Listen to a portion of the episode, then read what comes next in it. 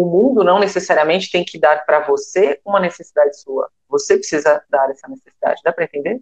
Não. Porque muitas eu tenho uma necessidade de afeto. Hum. Antes de ficar solicitando o tempo todo essa necessidade de afeto para alguém, eu preciso aprender Perfeito. a me dar afeto.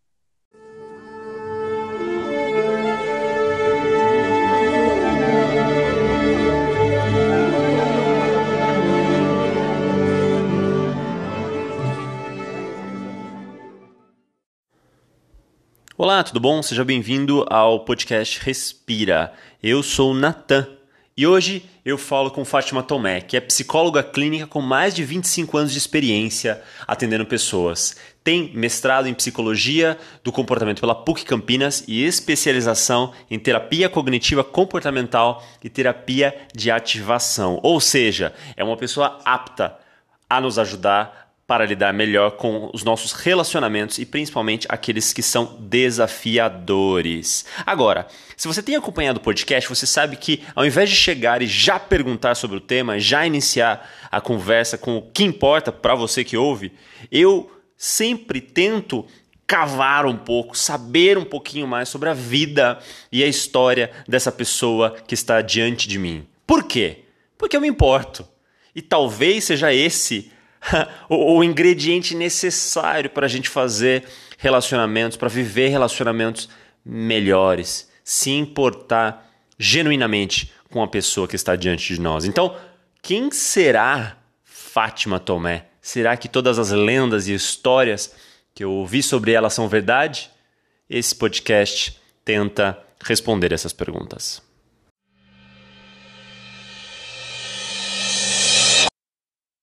Eu tenho, uma, eu tenho uma informação sobre você que, para mim, foi uma revelação. Por mais que agora que eu sei, tudo faz sentido. Sim. Mas você, você era dançarina? Então, eu fiz balé muito, desde muito novinha, né? Com cinco anos eu entrei no balé clássico. Ninguém imaginou que eu ia ficar com o tamanho que eu tenho, obviamente, nem meu pai, nem minha mãe. E aí, Quanto você tem de altura? 1,82. Então, o que acaba acontecendo é que durante muito tempo eu cultivei o balé. Só que aí, perto da adolescência, já estava no municipal, já acho que no sexto ano, né, na, na escola municipal de balé aqui de São Paulo. E aí, no final das contas, eu dei aquele baita estirão, assim, cresci muito. E eu falei, não tinha mais como abandonar o balé com 13, já praticamente fechando, né, que são oito anos de dedicação aí. Aí me formei no balé naquela época, já é, com dois problemas, a altura e o tom de pele, né? Porque a bailarina clássica, principalmente, imagina isso há quantos anos atrás? Uns 30 anos atrás, mais? Mais, 30, 35 anos atrás? Tinha que ser branca como uma. uma é verdade? É verdade? Até hoje ainda tem muito preconceito. Menos, mas ainda tem muito preconceito. Meu Deus! Né? Ela tem que ser branca, transparente e pequena e magérrima. E assim, eu sou o protótipo da mulher brasileira, né? Assim, então, protótipo entre aspas, porque a altura nem tanto, mas cabelo enrolado, morena, né? E altésima, assim, estava totalmente fora dos padrões. Aí meio que por isso por que foi por isso eu... que eu parei com o balé também, porque eu fiquei muito alto e sou moreno. Por isso que. Senão eu teria seguido a carreira no balé também, oh. poxa. Então, uma longa história, porque antes do balé ainda, assim, terminei o balé, meio que fui para uma companhia de dança, né? E foi embora em companhia de dança por um tempo, durante a faculdade, fazia dança, companhia de dança, depois comecei a fazer vitrine viva, que é um outro lado meu, até. Pra, fazer o quê? Vitrine viva. E vitrine viva era aquela parte que você fazia um robozinho, né? Fazia nas feiras e eventos, muitas vezes você vendia um produto fazendo uma representação de um robô. Era comum Não, também. Pera, pera, pera, pera, pera. pera o que? E que? É isso aí. Você era o robô nas feiras? Isso, nas feiras, eventos que tinha, ah, vai, a, a, a, feira de automóvel, essas feiras que existiam no AMB antigamente, né, os eventos, então as pessoas colocavam normalmente uma atração para divulgar o produto. E aí eu Mas você, mas você ficava vestida de robô ou de biquíni? Que geralmente não. é de biquíni. Não, as meninas ficam de biquíni porque as meninas querem. A, é a questão física das meninas. Eu vinha vestida de robô, maquiada, com um robô, literalmente. Nossa, tem foto também. disso? Me manda. Ah, mando sim, tenho. Deve ter uma perdida no e, canto aí. E, e, e com, com, toda certeza o podcast já está indo para outro caminho, mas qual é o maior desafio? Qual foi o maior desafio em ser robô em feira? Então, primeiro, acho que tem tudo a ver com essa, essa minha história, que depois vai cair no mindfulness, né? Eu acho que assim, a coisa da atenção, efetivamente, porque eu tinha que estar muito, muito ligada na pessoa, porque muitas vezes a interação não era só com o produto, era com o público. Então eu provocava as pessoas. E então eu ficava muito atenta a expressões, a microgestos, as pessoas estavam distraídas para chamar a atenção dessas pessoas. Caraca, né? meu, interagir e brincar com elas, né? Que era uma Legal. forma da pessoa vir para conhecer o produto de alguma maneira. Então acho que tem esse meu histórico assim, né, de estar tá sempre voltada para as pessoas, sempre muito voltada para o balé, né, vitrine viva, eventos, muito voltada para esse cuidado, querer é, estar presente, apresentar alguma coisa que seja um benefício para o outro, né, também nessa interação.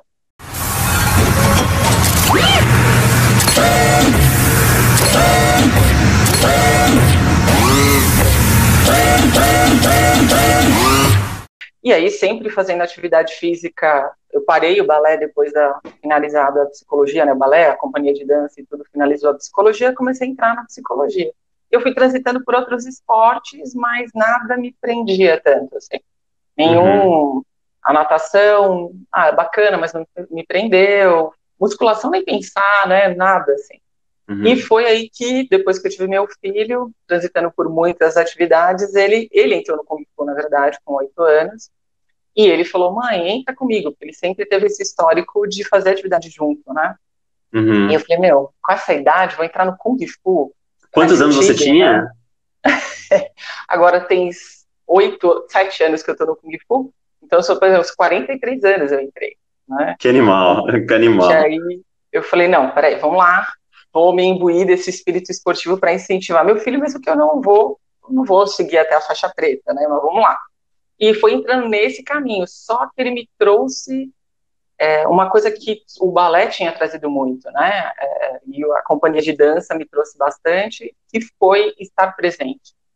Uhum. É, porque as outras atividades elas entravam meio que no, no piloto automático, assim, na coisa de você começa a fazer, daqui a pouco você está com a cabeça em outro lugar, e não está mais presente no que você está fazendo. E uhum. o Kung Fu não, ele me trouxe essa coisa da arte marcial de concentração, de presença, de fazer uhum. uma atividade é, corporificando essa atividade. Uhum. E aí eu me Até porque se você até porque se você não estiver presente, você toma uma bicuda na cara, né?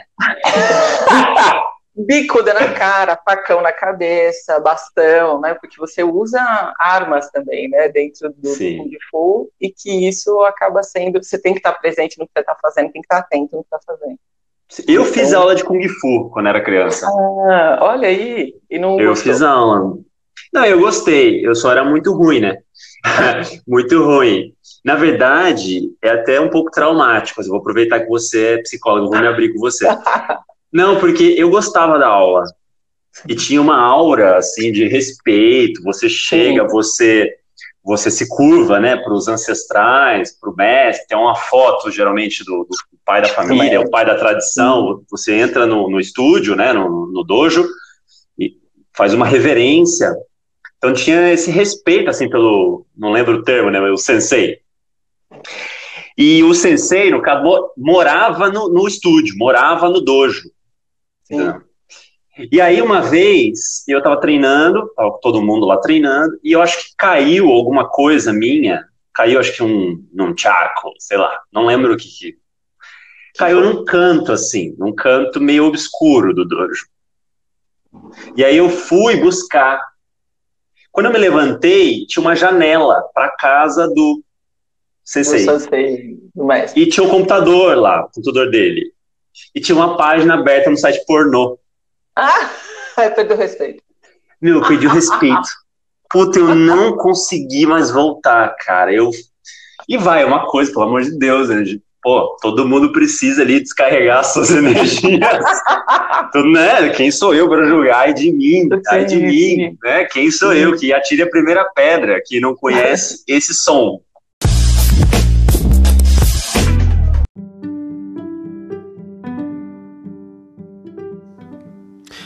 Tá bom, vai, vamos falar sobre relacionamentos. A verdade, cara, é que eu gravei esse podcast com a Fátima logo depois que eu terminei um namoro e eu tava bem machucado. Não que hoje em dia eu esteja muito melhor, eu ainda tô bem magoado, né? Sabe como é que essas coisas são? Tô bem mal, na verdade. Mas, né, na vida que segue. É... Então, desculpa, porque quando eu falo sobre relacionamentos eu estou um pouco pessimista. Talvez mais pessimista do que é realmente necessário. Mas de qualquer forma, eu acho que dá para entender o ponto de vista da Fátima, aprender com tudo isso e crescer, né? Tanto você, ouvinte, como eu, que preciso tomar juízo e crescer. Peço, aliás, desculpa à minha ex por ter sido um péssimo namorado e jogo para o universo boas energias e boas vibrações para o futuro, para que Deus traga uma esposa boa para mim. Ai, por que, que é tão difícil? Por que, que é tão difícil fazer dar certo?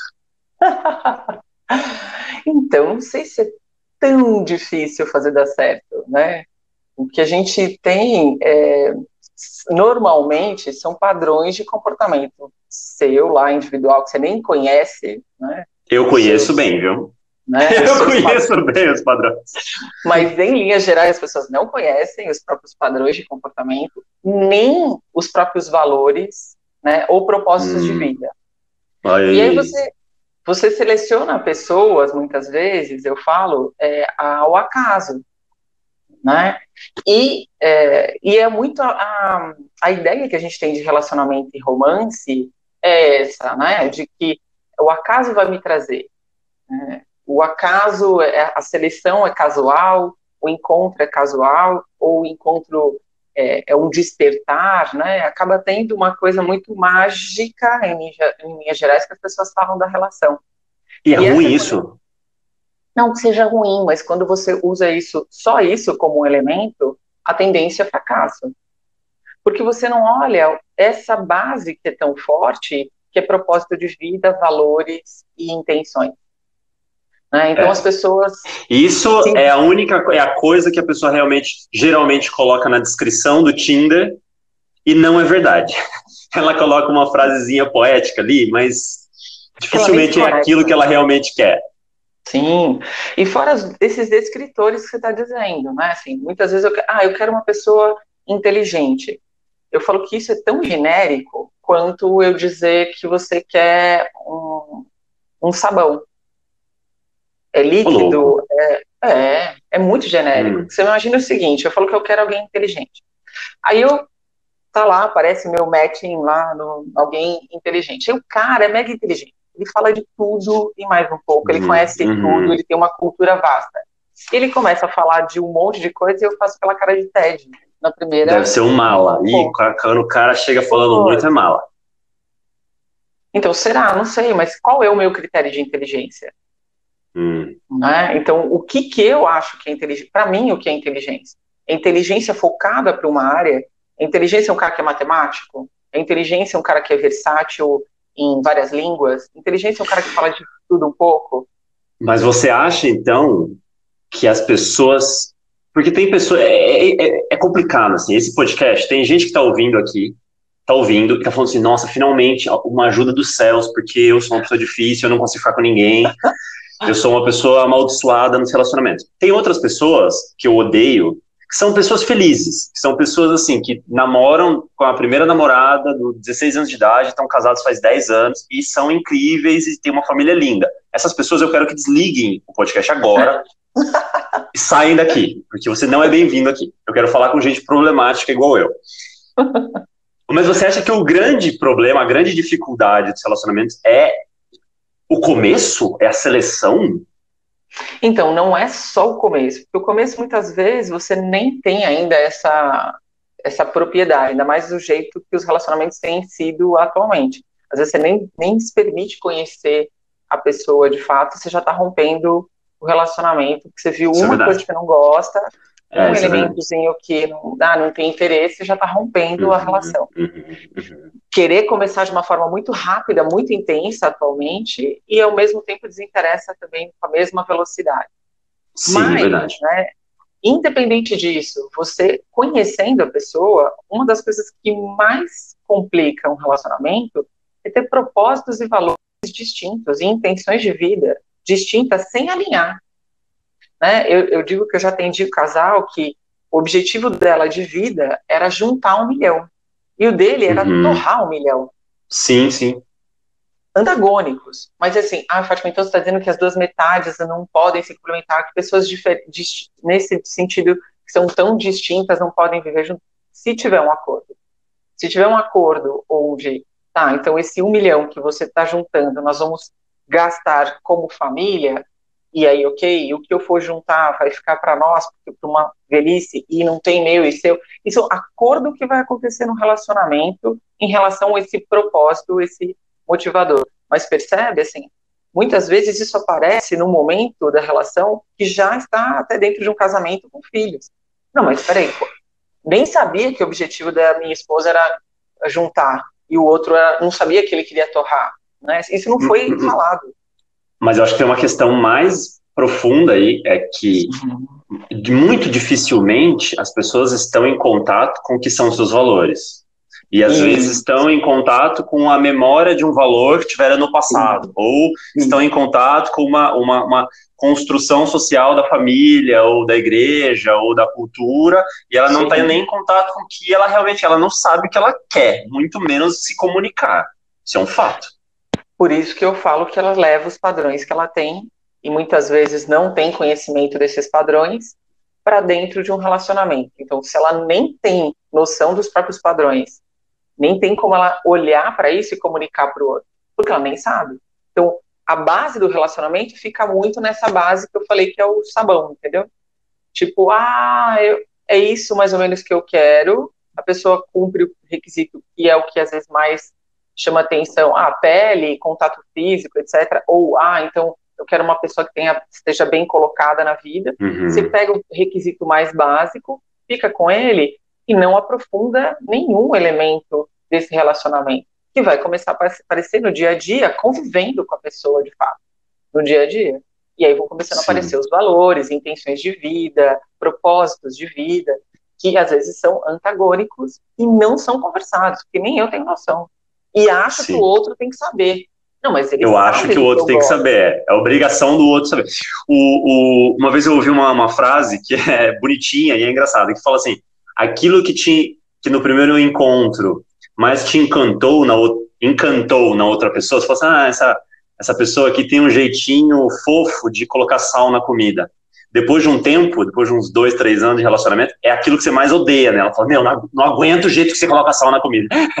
então, geralmente as meninas começam me achando, ah, ele é bonitinho, porque ele é charmoso, porque ele é louquinho, né? Ele é meio descompensado. Depois de um tempo, tipo assim, mano, você é um doido, você precisa fazer terapia. seu... Então... Mas é que tá, né? É isso que você tá falando, assim. A pessoa não conhece porque para eu escolher nesse padrão que a gente está conversando aqui, no mínimo eu tenho que realmente saber o que eu quero. E o que eu mais atendo tem quando o casal ou as pessoas que estão solteiras querendo se relacionar é que elas não sabem descrever nem os próprios comportamentos, nem o que elas suportam ou não suportam, em outras pessoas. E aí isso fica muito difícil porque você fica ao acaso. Aí vem assim, ah, o acaso, né? Ah, encontrei, foi lindo. Ok, foi lindo. Bom, tá. Vamos à continuidade, mas essa pessoa está te dando indicativos que são valores muito distintos dos seus. Como é que vai ser se relacionar com isso? Está claro para essa pessoa que você está se relacionando que os valores são distintos? Está claro uhum. para você quais, né? Assim, porque se tiver claro e tiver um acordo, ok, existe respeito. Muitas vezes, quando não está claro, não tem acordo, só vai ter julgamento, confronto uhum. e vai ser um problema. Então é o que você está uhum. falando assim, ah, você é louquinho. Louquinho, o que, que nós estamos querendo dizer? Quais. né? Tem uma tarja preta ou tem um senso de humor ácido? Né? E ok, porque de repente para mim eu também tenho, vai ser ótimo. Tem outra pessoa que está me tirando, né? Sim. Como é que vai ser? E eu acho que acontece muito de, de existem, principalmente, né, especialmente quando se trata de relacionamentos amorosos, eu acho que tem muitos fatores inconscientes. Tem muito também disso, assim, a pessoa fala, ah, a minha intenção é encontrar, eu gostaria de encontrar uma pessoa é, calma, de boa família, sei lá. Só que quando ela conhece uma pessoa calma, de boa família, ela não, não se interessa. Ela se interessa pelo contrário, por pessoas problemáticas ou que gostam de briga. Tem alguns padrões ocultos também que a gente precisa entrar em contato, né? Que a gente pode entrar em contato para melhorar. E um outro detalhe, né? Que eu falo que a gente é, aprende a amar. Então, e padrões que são padrões de amor, a gente vai aprendendo na vida. E se eu não concordo com esses padrões, e ter consciência, muitas vezes, que eu concordo ou não com esses padrões, eu vou ter que entrar em contato com isso. E muitas vezes a gente acaba selecionando aquilo que socialmente ou dentro de uma, um propósito, né, mas é, que eu gostaria, uhum. Calmo e etc. Mas uhum. a referência de amor que eu tenho de pai, mãe, de tio, avô e sociedade é outro é a pessoa que é maluca, que é etc. E aí eu vou me conectar com quem? Com um padrão que eu reconheço que é afeto, e não com um padrão que eu não reconheço como afeto. Né? Você está me dizendo então que existe uma diferença entre a vontade da mente, daquilo que eu imagino, e a vontade da experiência do meu corpo, ou que o meu corpo, né, o meu, o meu corpo digo corpo inconsciente, né? As dinâmicas Sim. da minha família, as dinâmicas sociais que Sim. me moldaram, me levam até isso, né? Exatamente. Então, que são, são as representações afetivas que eu tive durante a minha vida. E muitas vezes eu estou buscando ideal, né? Assim, falando aí racionalmente, um ideal que não é aquilo que de fato eu tenho como experiência. E aí fica o conflito até para mim e organizar isso de uma forma onde realmente, olha, eu quero caminhar para o, ideal, então vou ter que aprender a amar de uma outra forma também, para que isso seja compatível. E aí é que é o grande X da questão. Então, é difícil, né, o relacionamento é dar certo, porque literalmente as pessoas acabam deixando esse acaso e isso vai arrastando e né, um julgando o outro, muitas vezes achando que o outro está errado. Não, você, porque tentando imprimir aquilo uhum. que eu uhum. acho que é adequado, né, o que para mim faz sentido em você e vice-versa, e vai entrando no bololô todo aí. Tem muita, tem muita, no termo junguiano, tem muita, como é o termo? É, muita projeção nos relacionamentos, né? A gente projeta, não que, eu converso isso muito com a minha psicóloga, assim, a gente, nos relacionamentos, projeta na pessoa uma imagem que você teve sobre ela, e não é, às vezes, quem ela é no momento, não é, ela já mudou, mas você está viciado naquela imagem, ou é aquela construção que você fez, que pode ser tanto uma, uma idealização, né, uma idolatria da pessoa, quanto uma mágoa, um, um rótulo. Então, é, tem a ver com isso, essa coisa que você está falando, de aprender a amar de uma nova forma, significa conseguir enxergar a pessoa como ela realmente é? Não só a pessoa, mas você também. Porque se eu não acho que amar, né, assim, para mim, se não é só porque eu aprendi, vamos supor aqui, né, que minha família uhum. é, sempre me amou financeiramente, eu falo, né, que é aquele amor uhum. material, assim, ah, então te dá todos os recursos, te, te alimenta nesse sentido, mas em outras frentes não é tão presente. Eu aprendi isso, mas não acho isso legal. Só que quando eu vou me relacionar, eu só sei me relacionar assim. Então eu também tenho que me desconstruir, vamos dizer assim, para ser a uhum. pessoa que também representa de forma diferente o amor do que só o material. Porque eu acabo sem querer buscando pessoas assim, ou me representando dessa forma, ou apresentando o amor dessa forma. E é difícil, hein? Essa, esse processo é Sim. é difícil. Eu posso dizer por experiência. Assim, a minha mãe, eu até gravei um podcast com a minha mãe, vou lançar aqui na plataforma logo, logo. Mas a minha mãe, eu não tive pai, né? Nasci, cresci sem pai. E a minha mãe é extremamente pragmática. Minha mãe não é uma pessoa de muitos abraços, mas é uma pessoa que ama generosamente. Assim, mãe, preciso de. Pô, sei lá, você fala, mãe, agora deu um pepino aqui, preciso de dois mil reais. Não, minha mãe me empresta dois dá, nem empresta, dá. Entendeu? Ah, mãe, vou ter que fazer um negócio, ela pode me levar no aeroporto? Minha mãe acorda às três da manhã. Então, a manifestação de amor da minha mãe é extremamente prática. Olha, eu te amo e eu te amo. Tô aqui para você, minha vida é sua.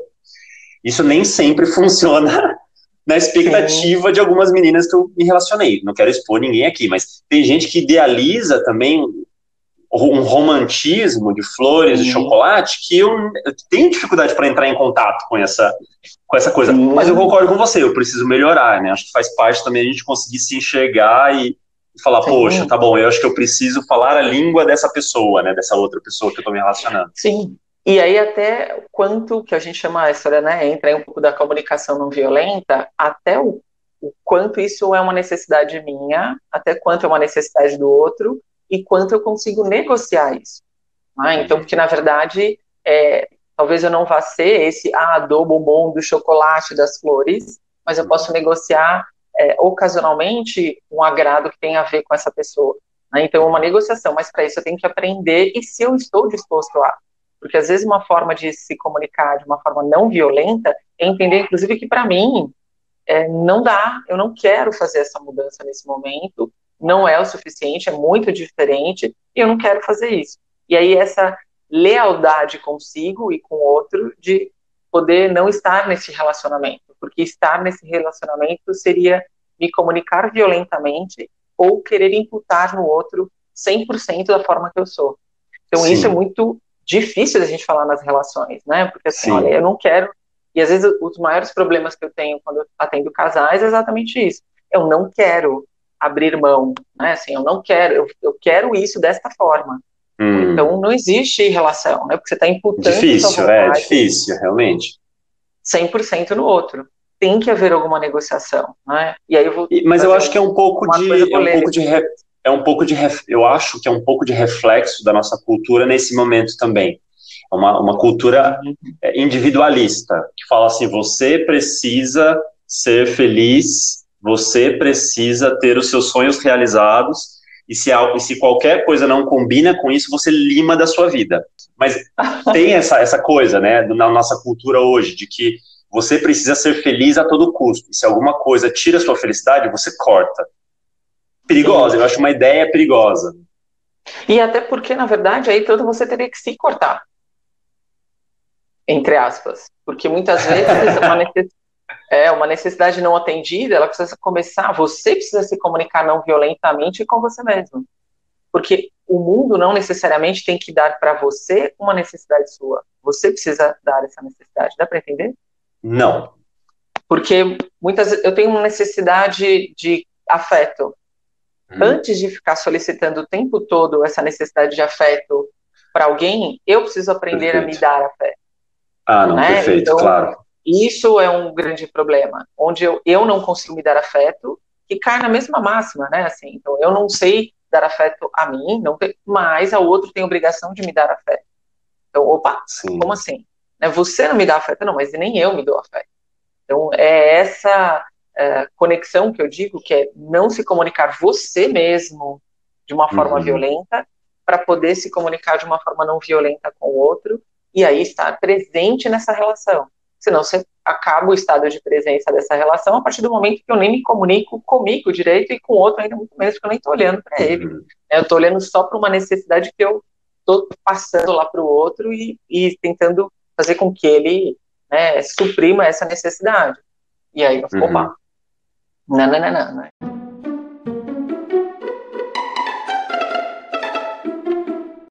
Eu sei o que é porque eu assisti o, a palestra dele, do, do, do, esqueci o nome dele, é o nome dele, do cara do, do Comunicação Não Violenta. Ah, tá, Mas assim, para quem não. É, hã? Como é que é o nome? O Marshall. O Marshall, é, exato. É. Mas para quem não conhece, daria para dar uma pinceladinha assim, o que é uma comunicação não violenta? Então, na verdade, a comunicação não violenta tem alguns passos, né? O primeiro é o que eu falo é o não julgar, que é um, um dos mais difíceis que a gente tem enquanto sociedade, enquanto pessoa. A nossa sociedade é extremamente julgadora. Então, qualquer comportamento, qualquer ação, qualquer sentimento é não julgar. O segundo passo em é si ou no outro? Em si e no outro. É hum. não julgamento. Né? A máxima é não julgamento. Quando você julga, você já entra na esfera de culpa e de certo ou errado, né? Isso. E, e não responsabilidade, porque a culpa paralisa. A responsabilidade mobiliza para ação. Né? Então, o fato de você não julgar já é um elemento base da comunicação não violenta. Depois do não julgamento é o reconhecimento dos sentimentos. Então, uhum. o que, uhum. que eu estou sentindo? É, nomear os afetos, né? nomear os sentimentos. E todo sentimento tem uma necessidade que foi atendida ou não foi atendida. Então, se uhum. esse sentimento apareceu, né, assim, ah, uma necessidade, estou é, triste, né, mas o que, que é essa tristeza? Eu classifico a porque eu gostaria que a pessoa tivesse me dado carinho. Uhum. Qual a necessidade não está sendo atendida? Ah, a necessidade de afeto. Então, uhum. né, aí eu vou lá, me conecto com a minha necessidade. A partir daí, eu vou transmitir para o outro ou para mim né, é, esse reconhecimento, esse mapeamento. Né? Então, quando uhum. aconteceu alguma coisa do tipo, essa pessoa, não, estou triste porque eu, eu gostaria que você tivesse me dado afeto, eu não vou julgar a atitude dela. Na hora que eu vou comunicar, ah, você fez isso, por isso uhum. eu queria que você tivesse dado carinho. Não, não é que a pessoa fez. Não começa com uma acusação, né? Isso, sempre num contato onde eu vou descrever a situação sem julgamento, vou falar dessa conexão do meu sentimento e de uma necessidade que eu tenho. E fazer a negociação, que é, bom, ah, quem sabe numa próxima vez você poderia agir de uma outra forma, agir, sugerir alguma coisa. E aí o outro vem com essa barganha, eu faço pedido, e o outro vai, não é porque eu faço um pedido que ele tem que atender meu pedido. Uhum. Eu faço o pedido e isso entra numa barganha, uma negociação onde isso pode ou não acontecer, ou de que forma isso pode acontecer.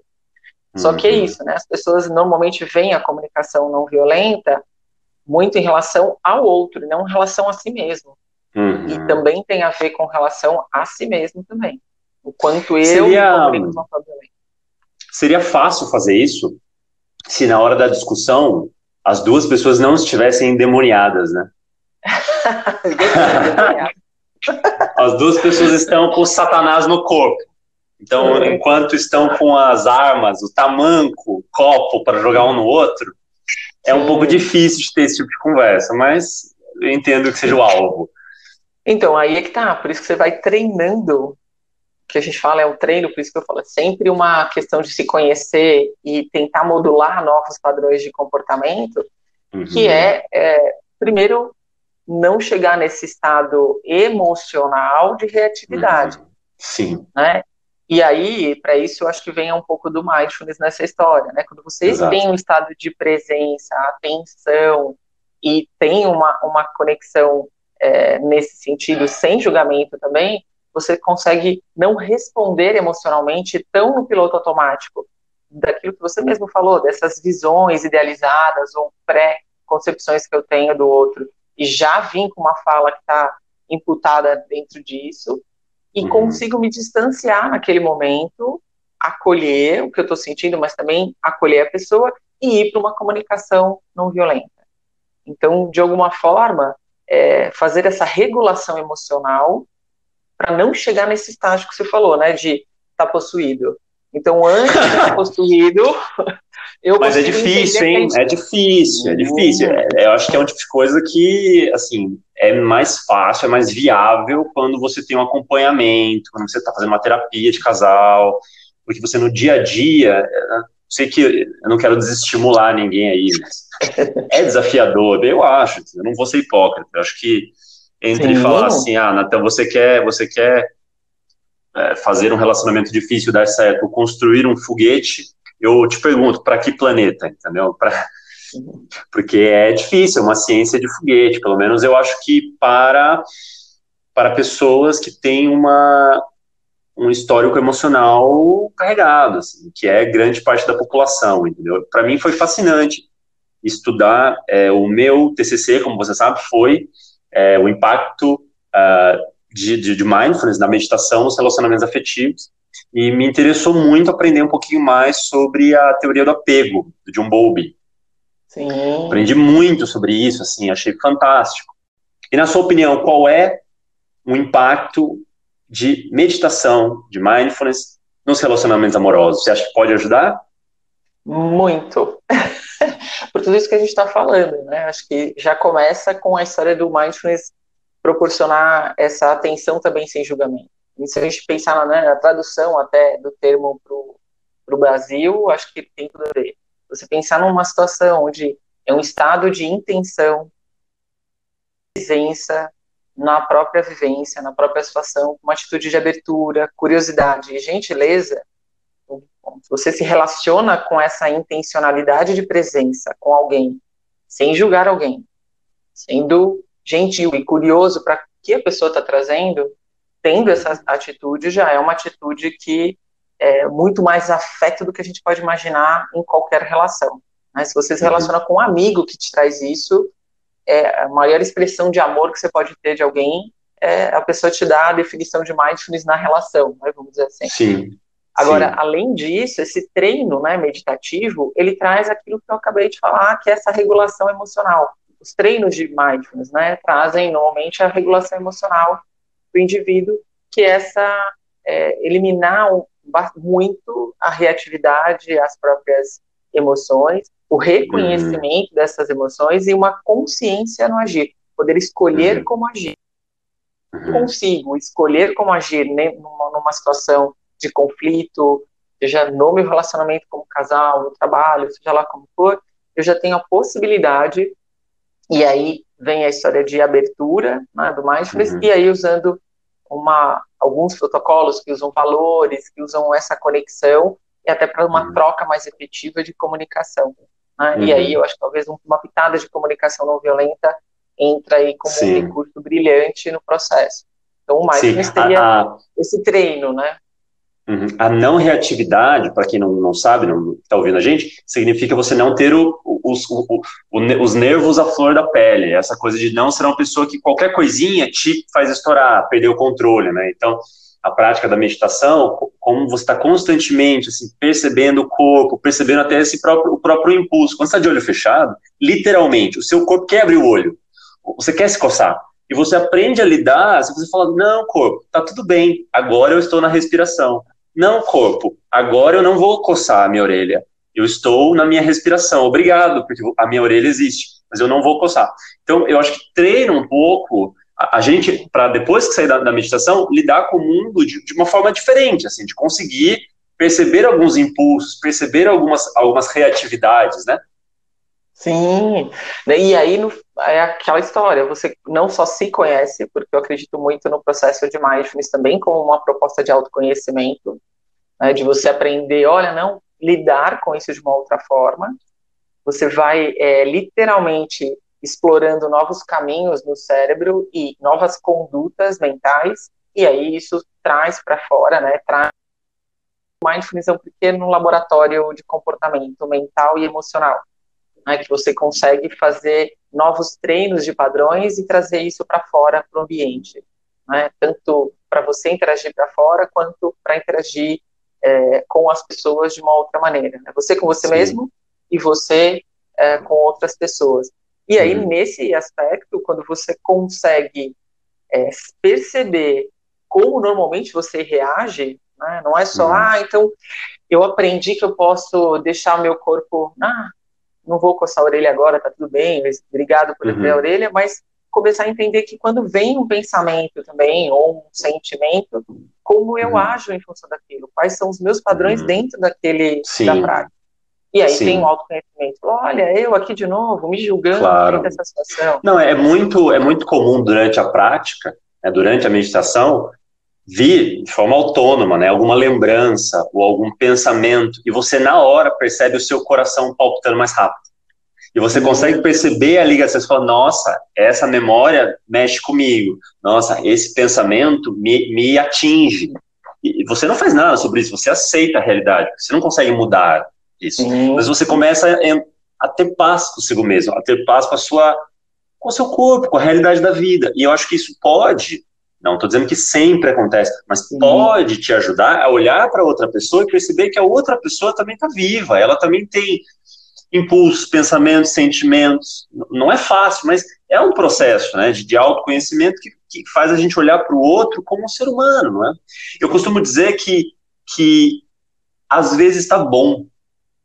E por, quê? por que eu digo isso? Porque muito dos problemas relacionais que eu tive, que você teve, que todo mundo tem, às vezes não teve a ver com aquele momento do dia que você estava junto com a pessoa. Tem a ver com uma coisa que aconteceu há uma semana, ou há seis meses, ou com uma coisa que pode acontecer no futuro, né, com ciúme de alguém, ah, ela vai me trair, ou ele vai me abandonar, isso vai acontecer com certeza daqui a um ano. Mas no, hoje, né, no momento que você está com a pessoa, não te abandonou ainda, não Sim. traiu.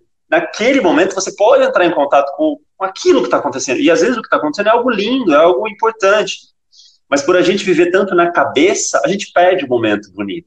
Então, às vezes, pode ser bom, às vezes você pode realmente tirar valor do que está acontecendo. Não tirar valor no sentido de se aproveitar da pessoa, mas estou falando usufruir, de ter um, poxa, de que seja um abraço, que seja um beijo, que seja uma conversa e perceber que o que existe é real. Até porque o que vai acontecer no futuro tem a ver com a forma que você lida no presente.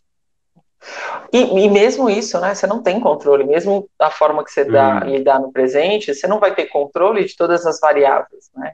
Uhum. Que é esse que é o X da questão. Muitas vezes você quer ter todo o controle. E você não tem controle se a pessoa pode vir realmente a conhecer alguém e se apaixonar? Pode. Você não vai ter uhum. controle sobre isso. Você pode se uhum. apaixonar por uma outra pessoa? Sim.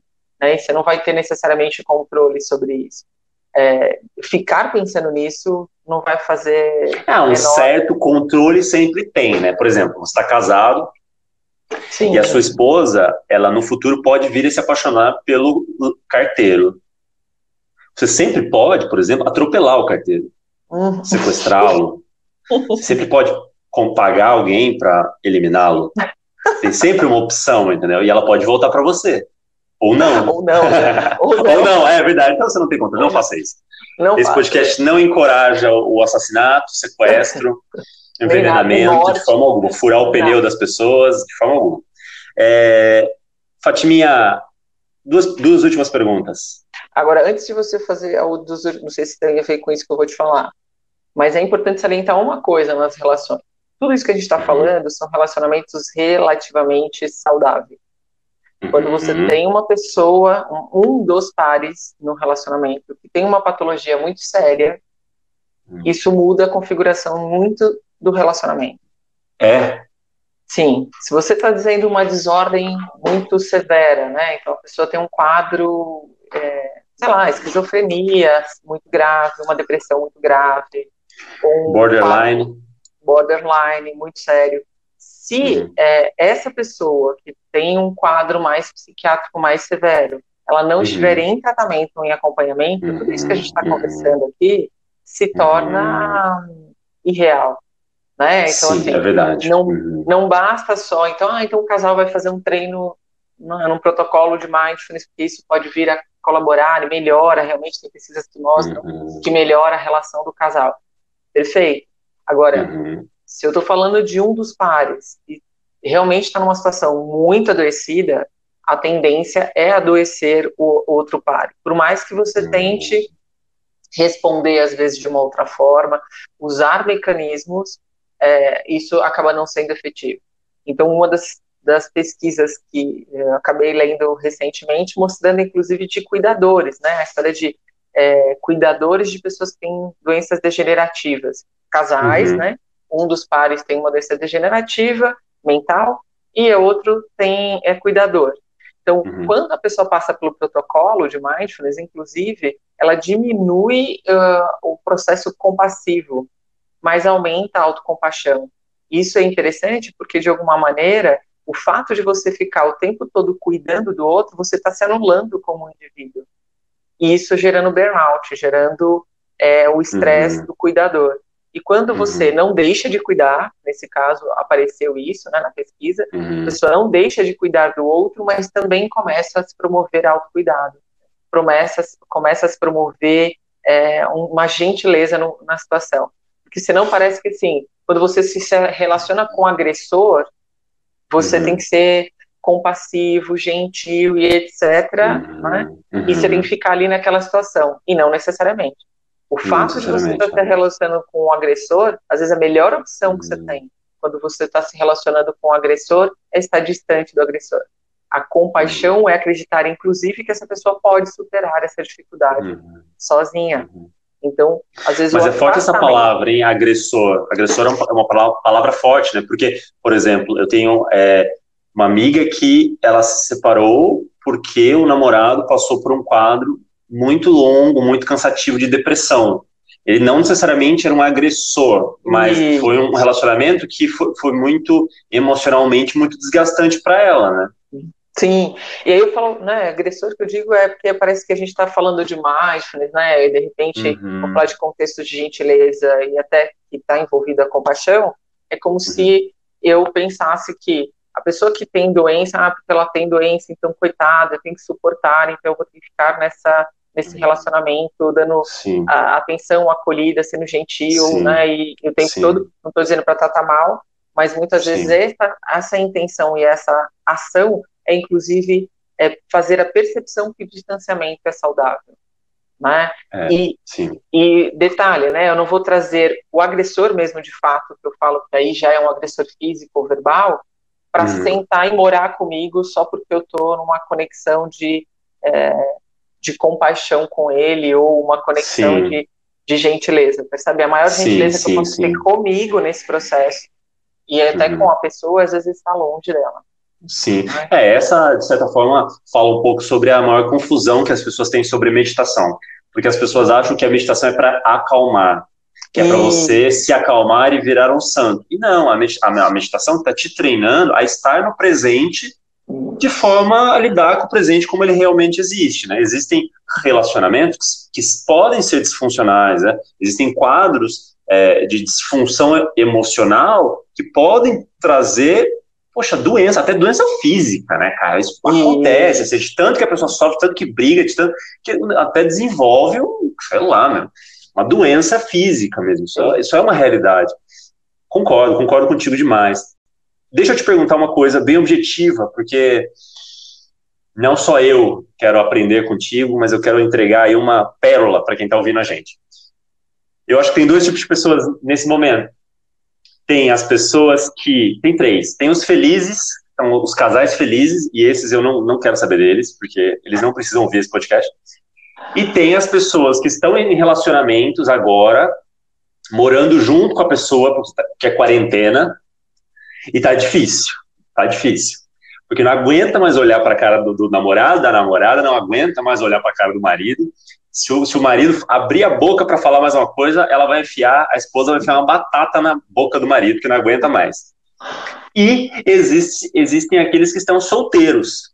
Existem os solteiros, desesperançosos, aqueles que já estão machucados pela vida, aqueles que já tropeçaram, aqueles que tentaram e falharam, ou que nunca nem tentaram, que tem medo de relacionamento Estou falando pessoas adultas, né? Você que é adolescente, você vai estudar, não tem que namorar agora.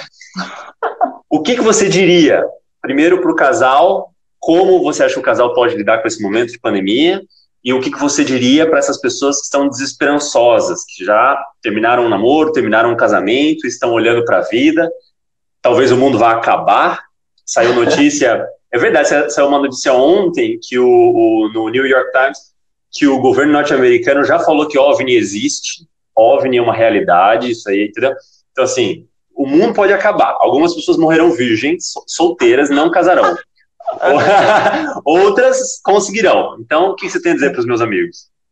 Então, acho que primeiro, né, assim, esses casais felizes que você falou não são tão felizes, todo mundo tem altos e baixos, né, e ok. Não, mas eles escondem bem, viu? Mas, o Instagram deles é maravilhoso, tá todo mundo bem, viajando enfim, mas eu acho que a coisa da, da guerra, né, o, a arte do amor e da guerra, vamos dizer assim, tem a ver com você conseguir, de novo, né, estar tá aberto para reinventar essa pessoa, mas não adianta eu só estar aberto. Às vezes o casal, né, tem que fazer esse acordo de estar aberto para novas perspectivas. É o que você falou, né, de colocar batata na boca, muitas vezes, porque existe uma sobrecarga de determinadas atividades, e aí eu já fico com a visão que o outro é folgado, e quebrar paradigmas, né? quebrar visões. Essa projeção, né, que você tem, sim. essa visão congelada da pessoa, né? E até ficar nela mesmo, não é só a visão, que às vezes você acaba reproduzindo, você continua reproduzindo, né? O que a gente fala das profecias autorrealizadoras. Então, hum, ah, ela acha que eu sou assim bom, mesmo, ele acha que Profecias, eu assim. não, repete isso. São profecias, profecias autorrealizadoras. Você fala assim, pô, mas você, você faz isso, você só faz isso, você só faz isso. E a pessoa fica ouvindo, você está doutrinando a outra pessoa para continuar fazendo, de tanto que você enche o saco. E aí, não só isso, ela fala, ah, já tentei fazer diferente, a pessoa também nem percebeu, eu vou continuar fazendo, porque Uhum. até esse é um dos problemas que a gente fala, né? Muitas vezes você põe a luz naquilo que você não gosta da pessoa e você Uhum. não põe a luz naquilo que você gosta. Então você não Uhum. olha porque ela tá fazendo legal e fala, puta, legal, gosto quando você faz isso, Uhum. né? Você só Sim. olha e fala, não gosto disso.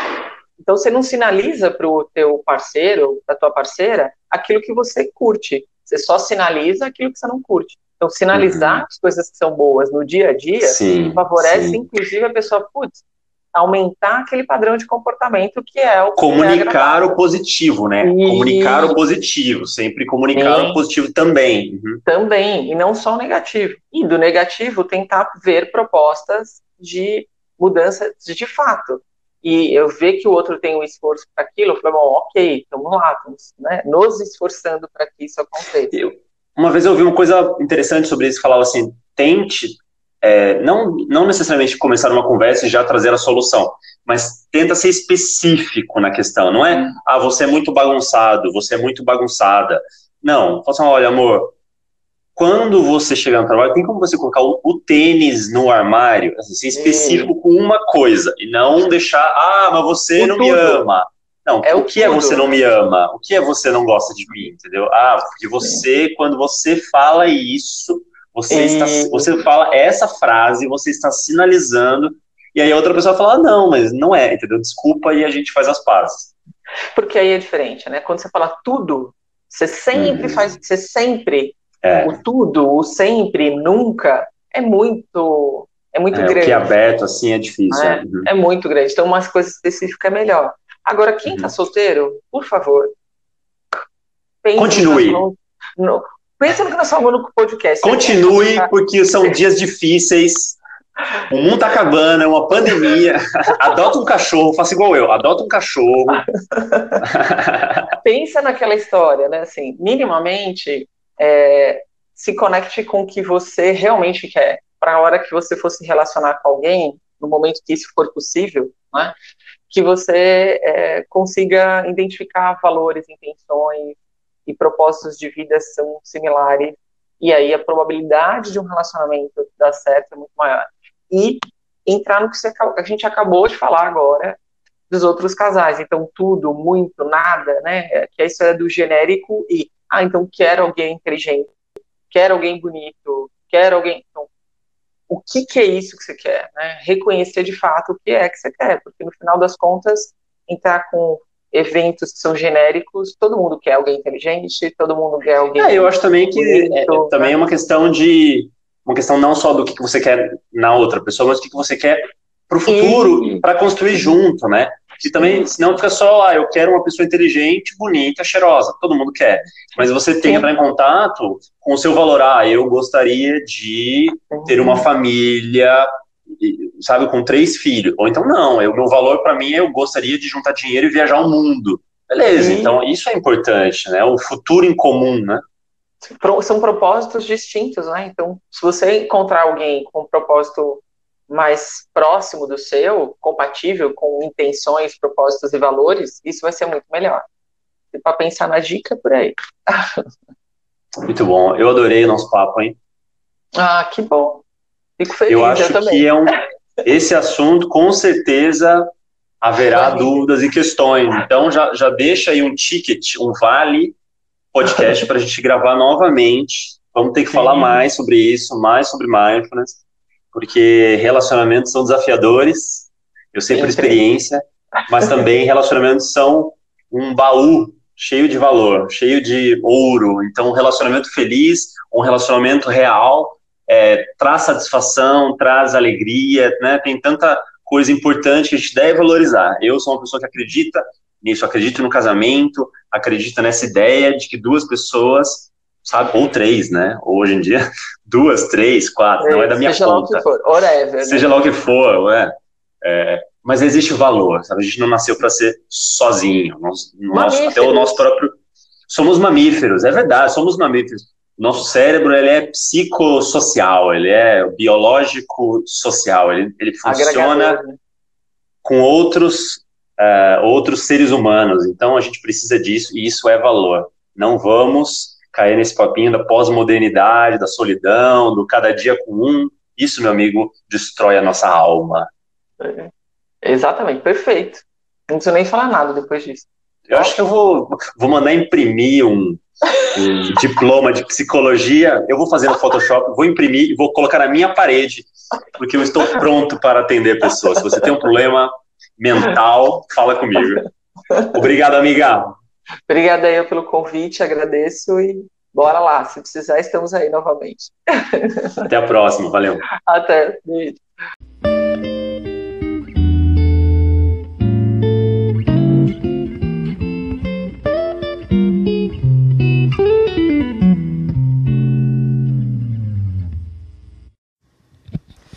Então é isso. Espero que vocês tenham gostado do nosso papo. Eu gostei muito, aprendi muito.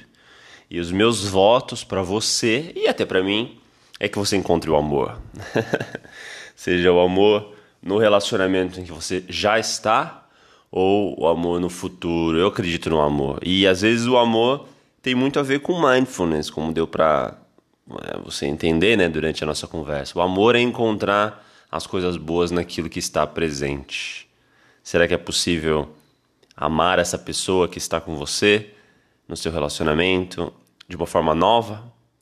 Eu creio que a gente pode viver um tempo bom se entrarmos em contato com o que existe e deixar as coisas que não existem, como esses pensamentos, esses medos e essas ansiedades, em segundo plano. Então, espero que você tenha gostado do nosso papo. Desejo toda a sorte do mundo e até semana que vem.